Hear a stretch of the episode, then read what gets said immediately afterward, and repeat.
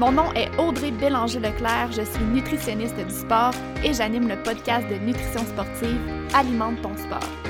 Ce que j'aime, c'est de clarifier et de démystifier les tendances populaires en nutrition sportive et le tout basé sur la science. Avec le podcast, mon but est de te donner des trucs concrets pour optimiser ton alimentation et améliorer tes performances dans la simplicité, l'équilibre et surtout le plaisir.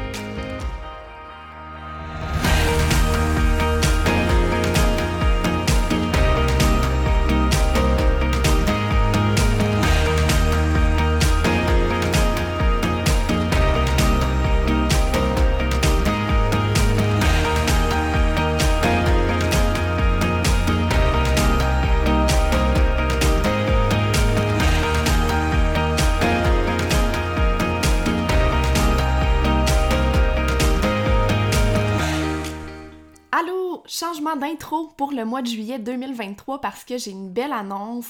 Euh, je suis en plein lancement actuellement. J'ai décidé en fait de vous offrir un petit cadeau pour le mois de juillet. Ça fait longtemps que je l'ai pas fait. Puis euh, c'est le genre de truc que j'aime vraiment faire parce que ça me permet d'échanger avec vous, d'avoir des contacts avec vous. Bref, euh, je, vous, je me lance, je vous annonce qu'est-ce que je lance en juillet 2023. C'est un webinaire gratuit. Un webinaire qui va avoir lieu le 24 juillet à 7h le soir ou en rediffusion dès le lendemain. En fait, en t'inscrivant au webinaire, tu vas avoir accès au lien pour l'écouter quand tu veux dès le lendemain. Le webinaire s'appelle 3 secrets pour avoir de l'énergie et éviter de frapper un mur pendant tes sorties de course. Et ça, ça s'applique pendant tes sorties de course, mais également en course officielle.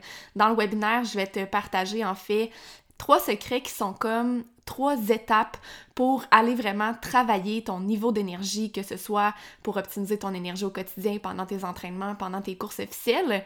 Donc, tu vas vraiment avoir accès à des trucs concrets au niveau nutrition, des trucs concrets euh, à mettre en place dans ton alimentation pour optimiser tout ça. Donc, tu peux déjà t'inscrire et ce qui est, euh, ce qui est incroyable, c'est que ce matin, avant d'enregistrer l'intro, je suis allée voir euh, mes inscriptions. Je suis déjà à 100 coureurs de trail qui sont avec moi dans ce, dans ce webinaire-là. Fait que je pense qu'on va avoir vraiment du fun. Donc, tu peux t'inscrire, le lien est dans les notes de l'épisode. Il suffit de me partager en fait ton nom, ton courriel, puis tu vas recevoir toutes les informations pour avoir accès au webinaire le 24 juillet à 19h ou bien euh, pour l'écouter en rediffusion dès le lendemain. Allô, bienvenue dans l'épisode 55 d'Alimente ton sport. J'ai vraiment hâte de vous, euh, de vous partager la question que j'ai reçue euh, aujourd'hui. avant de me lancer là-dedans, en fait, au moment où vous écoutez, ben en fait non, peut-être pas au moment où vous écoutez l'épisode, mais au moment où l'épisode sort, on est le 24 juillet et ce soir, c'est mon webinaire gratuit. Euh, j'en parle depuis un petit moment déjà, mais en fait, euh, il te reste du temps pour t'inscrire, tout dépendant euh, à quel moment tu vas écouter l'épisode. Mais si tu l'écoutes dans la journée du 24 juillet. Tu peux encore t'inscrire à ce webinaire-là. J'en ai parlé en intro du podcast. Euh, je pense que ça va vraiment être euh, un beau webinaire. J'ai finalisé le contenu ce week-end. Je vais vraiment aborder des trucs super pertinents pour les coureurs de trail, pour optimiser votre énergie, éviter de frapper un, mur dans vos sorties de course. Et j'ai pas regardé euh, mes inscriptions, mais je crois qu'on va frôler le 600 inscriptions si on l'a pas dépassé. Fait que je suis vraiment, vraiment contente de ça.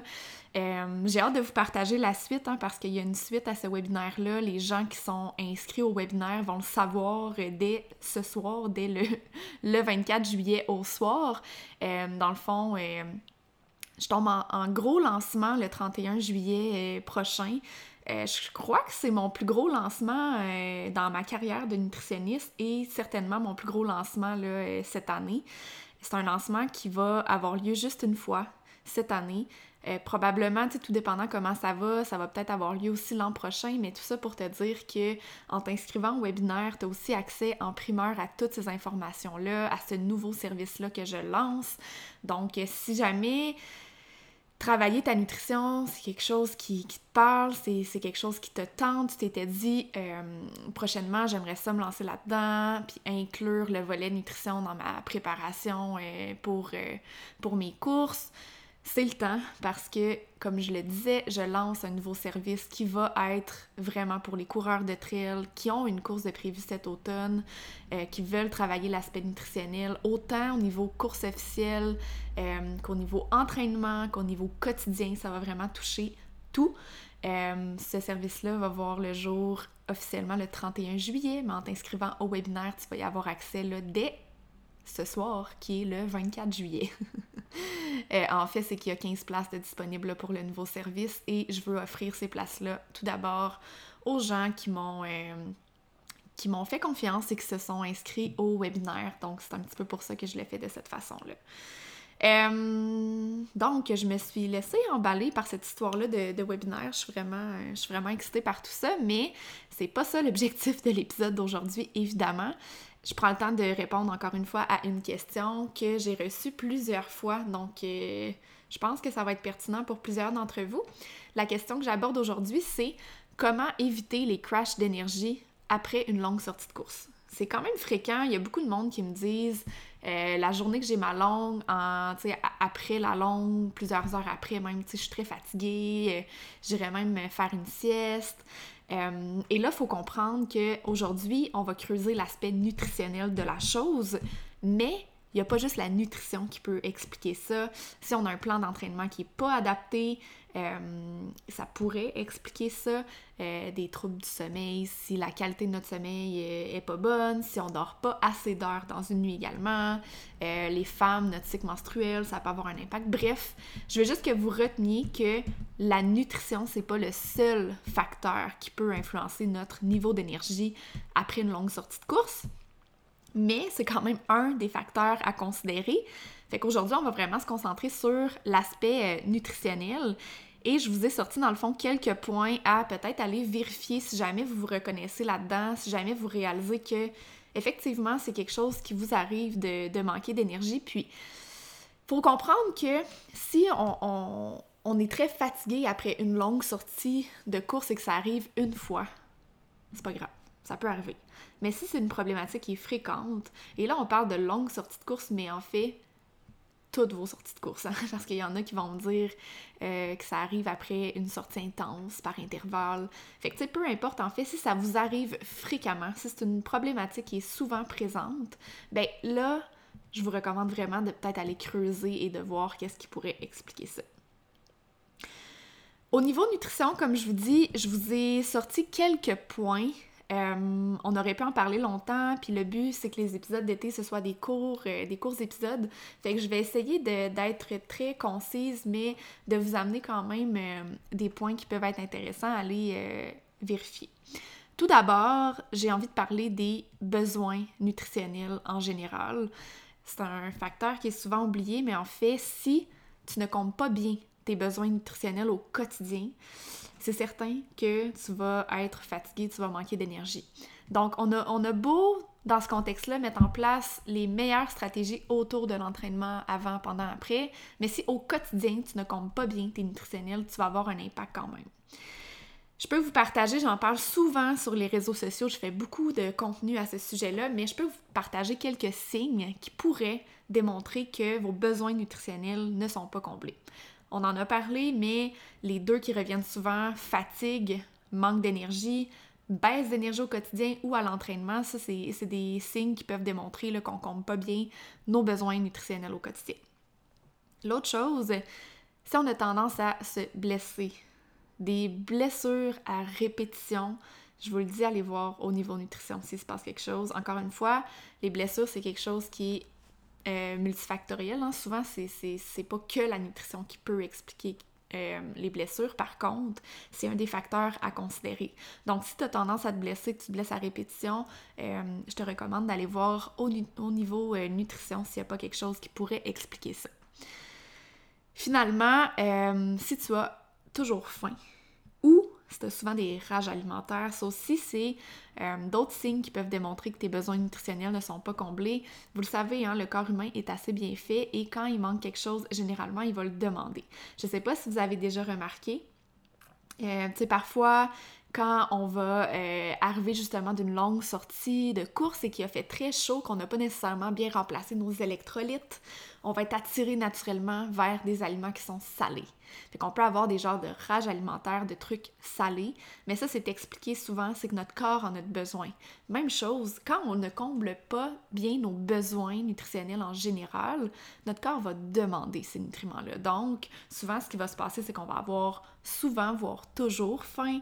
On va penser vraiment beaucoup à la nourriture aussi. La nourriture va occuper une grande place dans notre tête. Souvent, on va avoir également des rages alimentaires.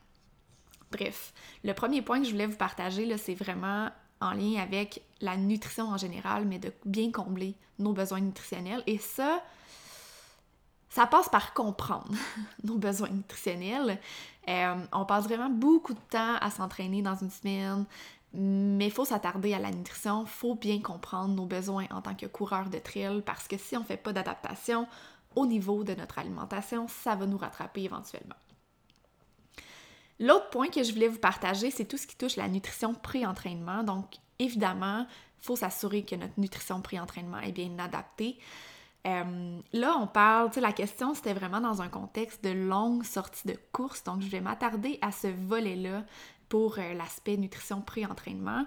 Mais c'est sûr que, premièrement, si vous faites une longue sortie de course en préparation d'un événement, euh, tout dépendant c'est quoi l'événement que vous faites, souvent les départs de course vont être le matin. Il y a des exceptions, on le sait, mais si vos départs, si vous vous entraînez en préparation pour un événement puis que votre départ de course est le matin, ben je vous recommande de simuler ça en entraînement pour votre longue sortie de course. Essayez de vous entraîner le matin pour tester votre repas pré-course un petit peu comme vous allez le faire pendant pour votre événement. Généralement, ce qu'on dit, c'est que pour un, un, long événement ou une longue sortie de course, on veut manger quand même tôt avant, avant la, sortie de course, avant l'entraînement, parce qu'on veut aller chercher quelque chose qui va être complet au niveau nutritionnel. Ce que j'entends par là, c'est quelque chose qui va nous fournir euh, des glucides complexes. Je parle entre autres de produits céréaliers, tout ce qui est euh, la famille euh, du pain, pâte, euh, le gruau, flocon d'avoine, ça va rentrer là-dedans, toutes les céréales. On veut vraiment avoir des glucides complexes. Ensuite de ça, on veut avoir également des protéines, donc des aliments protéinés, produits laitiers, œufs, euh, les viandes vont rentrer là-dedans, les protéines végétales comme le tofu, les noix, les graines. Et ce repas-là, en fait, on veut, j'ai parlé de deux groupes alimentaires, le glucides complexes pour les produits céréaliers, protéines, aliments protéinés. On veut également inclure, si c'est le déjeuner, généralement des fruits ou le groupe des, euh, des légumes. Si c'est euh, une longue sortie, généralement, on veut prendre ce repas-là un bon 3 heures avant le départ. Puis c'est pour ça qu'on est capable d'intégrer justement des aliments protéinés, puis euh, des, des, trucs un petit peu plus riches en fibres comme des légumes. C'est parce qu'on a un temps de digestion devant nous. Si on mange une heure avant notre longue sortie, ben à ce moment-là, on ne peut pas intégrer de protéines ou très peu de protéines. Euh, donc, c'est sûr que c'est un repas qui est moins soutenant, qui nous, qui, qui nous permet pas de maintenir un niveau d'énergie plus longtemps. Donc, on est mieux de dire je vais manger quelque chose un 3 heures avant de partir, quelque chose de complet qui comprend les trois groupes alimentaires que j'ai mentionnés, quitte à reprendre une collation, une petite collation plus riche en glucides, euh, un petit peu avant de partir. Là. Ça pourrait être un. Tout dépendant, euh, c'est quoi la sortie de course qu'on va faire, tout dépendant. Euh, c'est quoi nos habitudes de consommation aussi, mais on pourrait manger quelque chose une heure et demie avant de partir, une heure ou même 30 minutes. C'est juste qu'on va faire un choix d'aliments différents selon le temps de digestion qu'on a. Mais bref, pour la nutrition pré-entraînement, ce que je veux que vous reteniez, c'est un, euh, essayez de simuler vos départs de course. Fait si vous savez que vous avez un départ de course le matin, ben faites la même chose pour vos longues sorties de course. Question de tester votre repas pré-course. Un repas pré-course qu'on veut prendre un 3 heures avant le départ, peut-être même 4 heures si c'est possible. Je sais que c'est pas tout le temps possible au niveau euh, au niveau de la réalité, parce qu'on veut pas nécessairement se lever dans la nuit pour manger, mais généralement, si on a un bon 3 heures, on peut intégrer une quantité de protéines qui fait du sens, on peut vraiment avoir un repas complet avec les trois groupes, et ensuite de ça, on peut intégrer une petite collation riche en glucides, là, euh, une heure ou une heure et demie avant de partir, pour booster notre énergie. Ensuite de ça, il y a le pendant entraînement. Donc, c'est sûr que pour la longue sortie, on le sait aussitôt que c'est plus, c'est 1h30 et plus, on veut intégrer des glucides pendant l'entraînement. Euh, et si jamais l'entraînement est de plus de 4 heures, on veut également intégrer des protéines. Donc ça, c'est les deux éléments super importants. Encore une fois, c'est important de se pratiquer en entraînement. Euh, chez les gens que j'accompagne qui ont la difficulté à intégrer des, nutriments pendant la course, on va vraiment planifier des tests à faire en entraînement.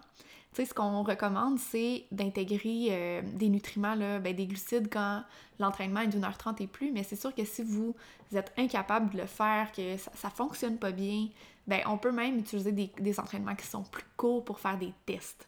Donc, généralement, ce que je vais faire, c'est que je vais vraiment planifier, on regarde le plan d'entraînement, ce qui est prévu dans les prochaines semaines, et on planifie les tests de nutrition avec le plan d'entraînement. Donc, par exemple, en fin de semaine prochaine, on a une sortie d'un X nombre de temps, donc après tant de temps, on consomme tel truc. Après tant de temps, fait ça nous permet vraiment d'avoir une stratégie, d'y aller progressivement. Parce que c'est sûr que si vous prenez rien actuellement et que vous essayez de consommer un 60 grammes de glucides à l'heure, vous allez trouver ça difficile. Donc, il faut y aller progressivement et augmenter tranquillement euh, les quantités de glucides ou de protéines à consommer. Pour ce qui est du pendant, l'autre point que je voulais vous nommer, c'est l'hydratation et les électrolytes. Donc, on veut s'assurer de bien s'hydrater pendant l'entraînement et on veut aussi remplacer euh, les, pertes d'électrolytes euh, qu'on a avec la sueur. Ça, c'est des éléments qui peuvent avoir un impact sur comment on va se sentir après notre sortie de course. Ça peut avoir un impact sur même notre niveau d'énergie, comment on se sent, si on récupère bien et tout.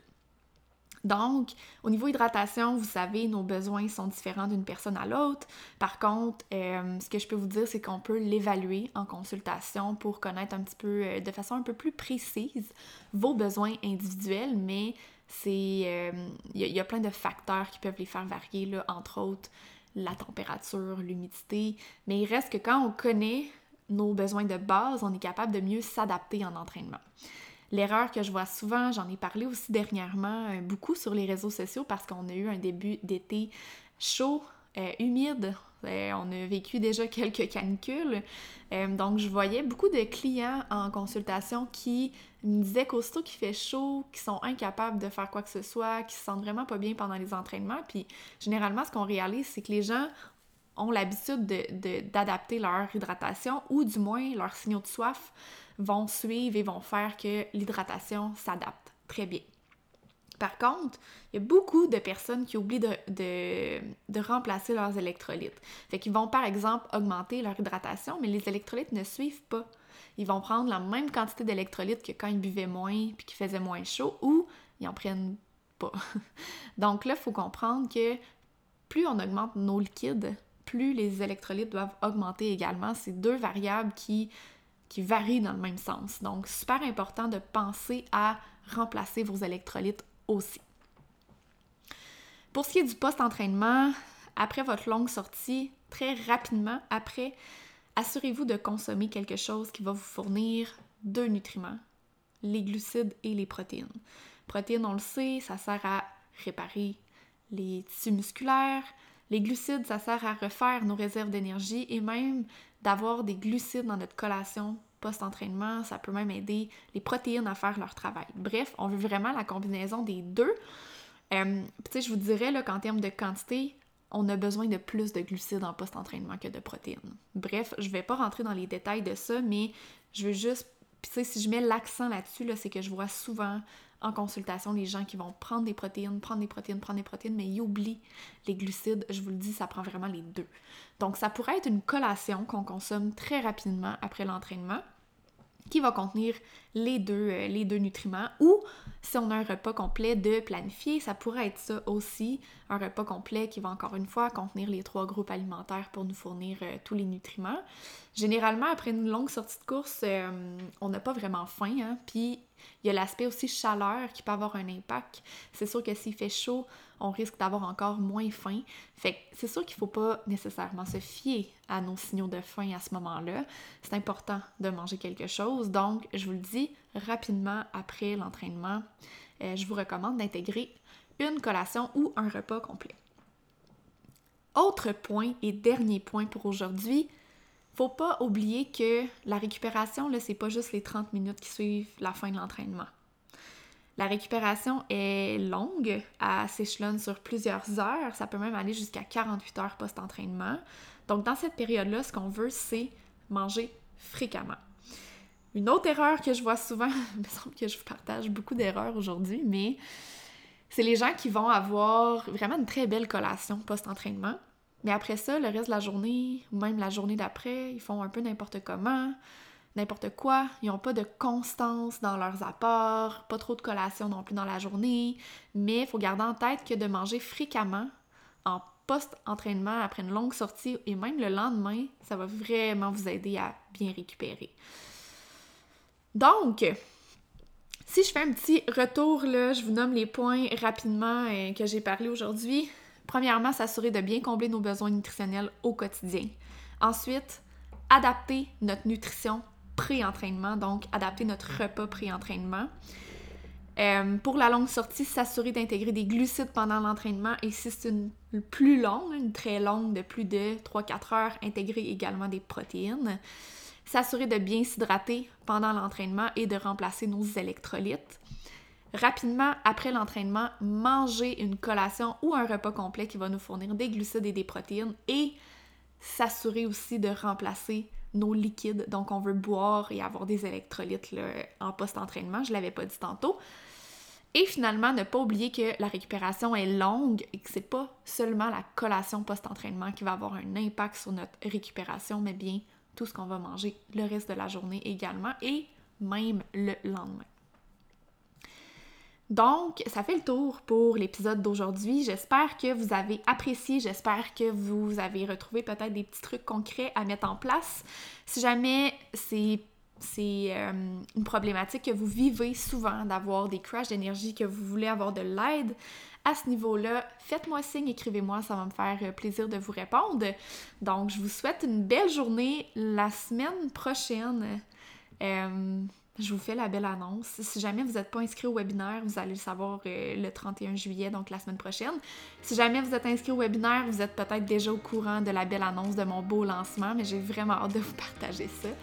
Euh, donc voilà, je vous souhaite une belle journée et on se dit à la semaine prochaine.